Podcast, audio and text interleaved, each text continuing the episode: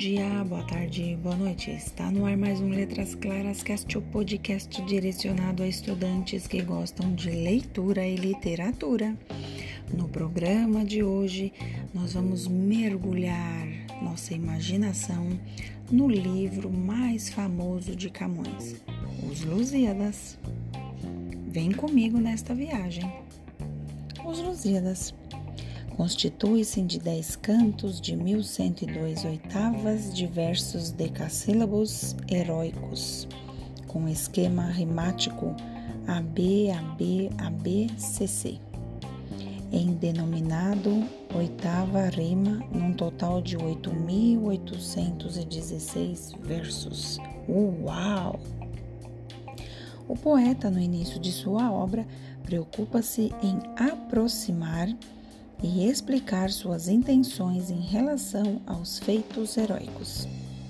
Em seguida, pede às musas do Tejo para que os ajudem nesta árdua tarefa e depois o autor oferece seus poemas ao rei Dom Sebastião e então inicia-se todo o percurso da narrativa. E é o que nós vamos fazer hoje. Vou começar a fazer um pequeno resumo desta obra maravilhosa. A ação da narrativa tem seu início quando a frota do herói Vasco da Gama ainda se encontra em pleno Oceano Índico. No Olimpo, morada dos deuses, acontece uma reunião na qual estes discutem a situação dos portugueses.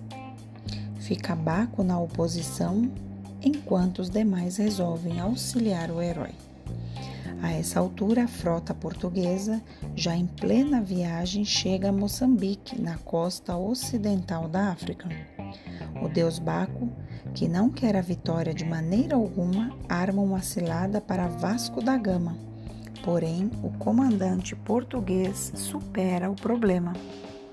É armada outra cilada quando a frota se aproxima de Mobança, mas a deusa Vênus salva novamente os portugueses.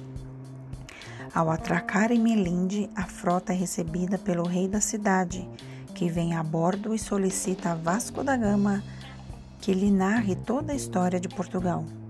O herói começa descrevendo a Europa para então chegar à fundação da Lusitânia.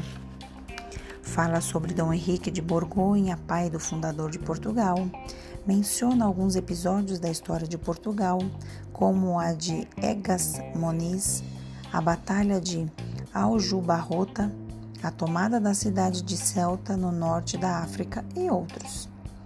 Relembra os fatos que antecederam sua partida de Lisboa, os preparativos da viagem, a conversa com o velho do Restelo, por último, as primeiras aventuras à beira-mar o fogo de Santelmo, a tromba marinha, a aventura de Veloso, o gigante Adamastor e finalmente a chegada a Melinde. Terminado o relato, Vasco da Gama prossegue em sua viagem marítima. Baco resolve falar com Eulo, deus dos ventos, para prejudicar a frota com uma forte ventania.